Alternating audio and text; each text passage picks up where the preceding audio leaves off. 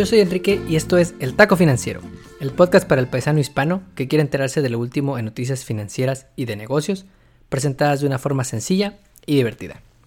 Hoy es lunes 5 de octubre y estamos entrando al último trimestre del año. ¿Quién iba a pensar que este sería así, con una pandemia global, crisis económica, huracanes?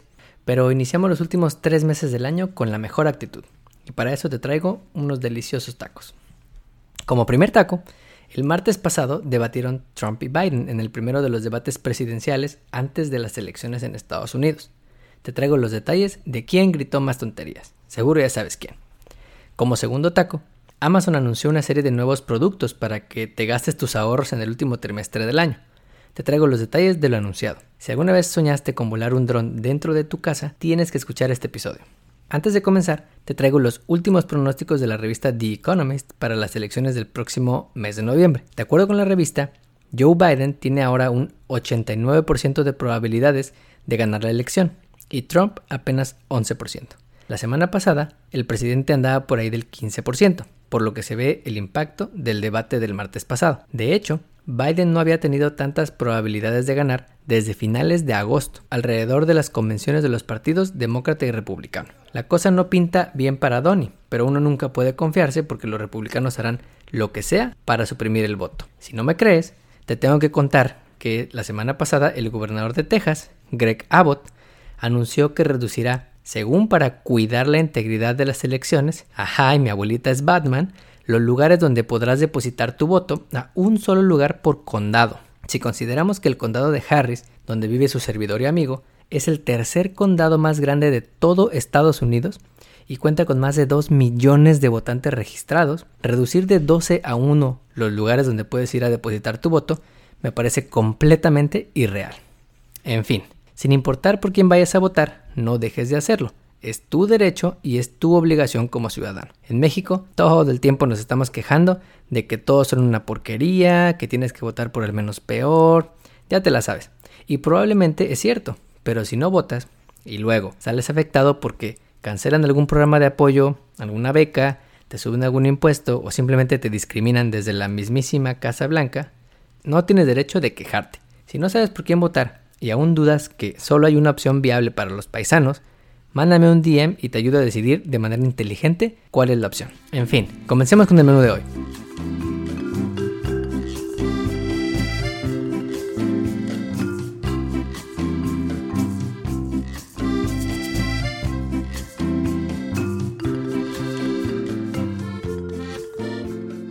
Como primer taco, por si no tienes internet y vives en una montaña, la semana pasada tuvo lugar el primer debate presidencial entre Joe Biden y Donald Trump. Hablaron de su historial al frente del gobierno, de la Suprema Corte, del coronavirus, obviamente, de economía y de temas raciales. Lo primero que debes saber es que fue un desastre. Parecía debate presidencial de típico país latino en el que todo el tiempo se interrumpen y nadie respeta las reglas. Principalmente nuestro amigo Donnie. Bueno, con decirte que el moderador le dijo al presidente, su propio partido acordó que no iban a interrumpir al oponente. Por favor, siga las reglas que usted mismo acordó. Y un día después del debate se anunció que para el próximo considerarían que el moderador pueda quitar el audio cuando alguien se la pase gritando. El debate nos dejó momentos trágicos y también momentos cómicos. En una parte, Trump le dijo a Biden que China se comió tu lunch, como si fueran niños de secundaria, y en otra, Biden le dijo, ¿te podrías ya callar, payaso? cuando básicamente Trump no dejaba de hablar. Lo que más resaltó del debate, en mi opinión, fue lo siguiente. 1. Trump está convencido de que su candidata a la Suprema Corte, Amy Barrett, tomará posesión sin importar quién gane las elecciones. Francamente tiene razón, porque el Senado es de mayoría republicana y no se ve de otra. Luego del fallecimiento de la juez Ginsburg, Amy Barrett, juez conservadora de carrera, movería a la Suprema Corte a una mayoría conservadora de 6 a 3, y esto impactará por muchos años las decisiones de la Corte. Punto número 2. Biden a mi parecer mostró seriedad y profesionalismo en el debate, pero creo que le faltó punch y desaprovechó varias oportunidades que tuvo de atacar a Trump. Y es que por donde le veas le puede uno criticar a Trump. Menospreció la pandemia y lo aceptó públicamente, criticó a los científicos en su gobierno por decir que la vacuna ni de pedo estará lista antes de las elecciones, no paga sus impuestos, etc. Hay cola por donde quieras pisar. Respecto a esto último, el presidente no negó haber pagado 750 dólares en impuestos, tanto en 2016 como 2017, cuando le preguntó el moderador, y como dicen, el que cae otorga. A nadie sorprende, pero ahora se sabe el tamaño de sus mañas fiscales publicadas por el New York Times la semana pasada. Si quieres conocer más sobre las tranzas de Donnie, revisa nuestro episodio anterior. Trump tuvo la oportunidad de caerle bien al electorado afroamericano, cuando le preguntaron si condenaría a los supremacistas blancos y les diría que paren la violencia. Pero Trump le echó leña al fuego, diciendo Proud Boys, stand back and stand by. De por sí, 9 de cada 10 afroamericanos votan demócrata. Ahora creo que será todavía peor para nuestro amigo Donnie. Al final, creo que el debate lo perdieron los dos, pero Trump sale peor parado porque sigue abajo en las encuestas y debía tratar de convencer a los indecisos en este debate. Al contrario, se mostró como el bully que siempre es, que no piensa sus respuestas. Y las encuestas electorales después del debate lo confirman. En resumen, el debate presidencial pareció más un pleito de verduleras que un debate presidencial, y aunque Biden no se mostró muy fuerte, no cayó en provocaciones y dirigió en varias ocasiones su mensaje al electorado, mostrando que tiene más cualidades presidenciales que Donnie. Te mantendré al tanto de los siguientes debates en este último mes antes de las elecciones. Como segundo taco, Amazon anunció la semana pasada nuevos productos y nuevas versiones de sus productos existentes, tratando de convencerte de que gastes tus ahorros para que, ahora que se acerca el famoso Prime Day, 13-14 de octubre, ahora que se acerca Thanksgiving en noviembre y Black Friday también en noviembre, y las fiestas navideñas en diciembre. Te voy a contar los nuevos gadgets que anunció y en particular uno que no te esperas.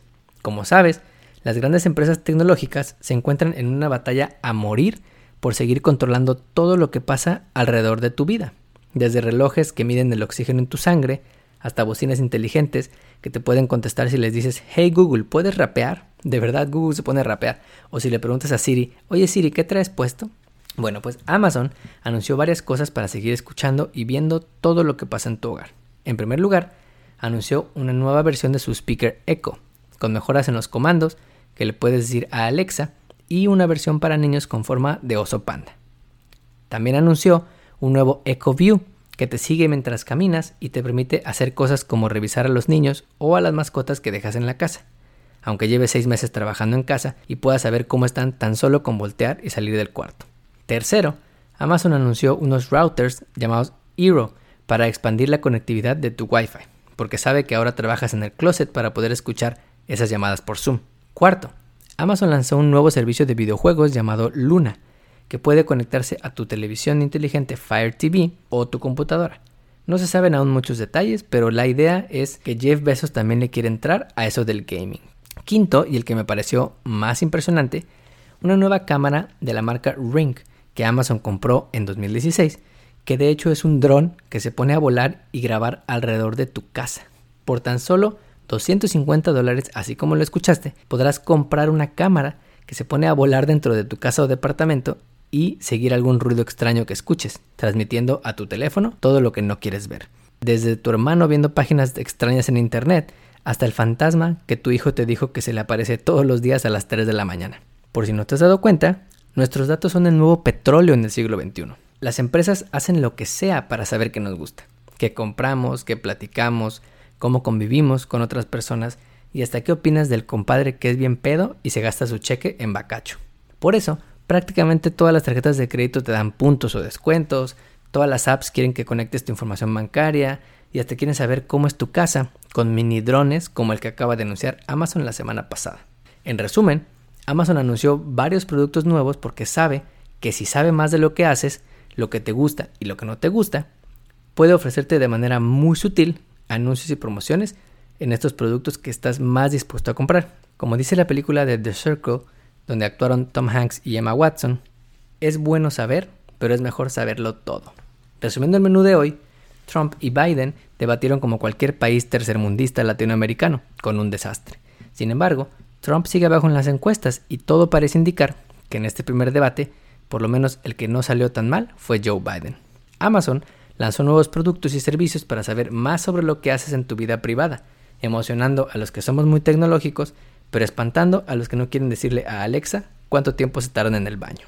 Como taco de pilón, este es un taco que nos fue enviado por Joe en la Ciudad de México y es una noticia un poco triste sobre los efectos de esta pandemia. Disney anunció la semana pasada que tendrá que despedir a 28 mil trabajadores debido a que los límites de la capacidad de sus parques no le han permitido recuperarse de esta pandemia. De hecho, los parques en California aún ni siquiera han abierto, debido a que está cerca de un punto rojo en Estados Unidos, que es la ciudad de Los Ángeles. Y esto no es sorpresa, financieramente no le ha ido nada bien a Disney. En el segundo trimestre perdió mil millones de dólares y en el tercer trimestre pasó a perder más de 3.500 millones de dólares. Aun si muchos de ellos eran trabajadores de medio tiempo, como dice la carta del CEO, lo que esto muestra, como platicamos en nuestro episodio número 9 por allá del mes de mayo, es que el mundo todavía está batallando para controlar la pandemia.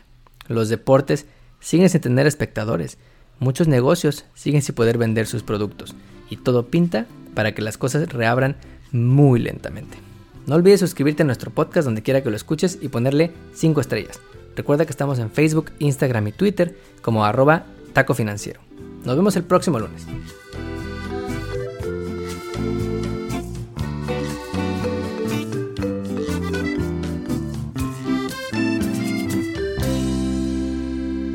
Podcast que acabas de escuchar, El Taco Financiero, refleja la opinión exclusiva del presentador o sus entrevistados y no representa la opinión de patrocinadores o terceros. El podcast tiene el objetivo exclusivo de informar y no busca promocionar la compra de acciones o empresas en específico. Tampoco es un reporte de investigación y no representa consejo legal o financiero.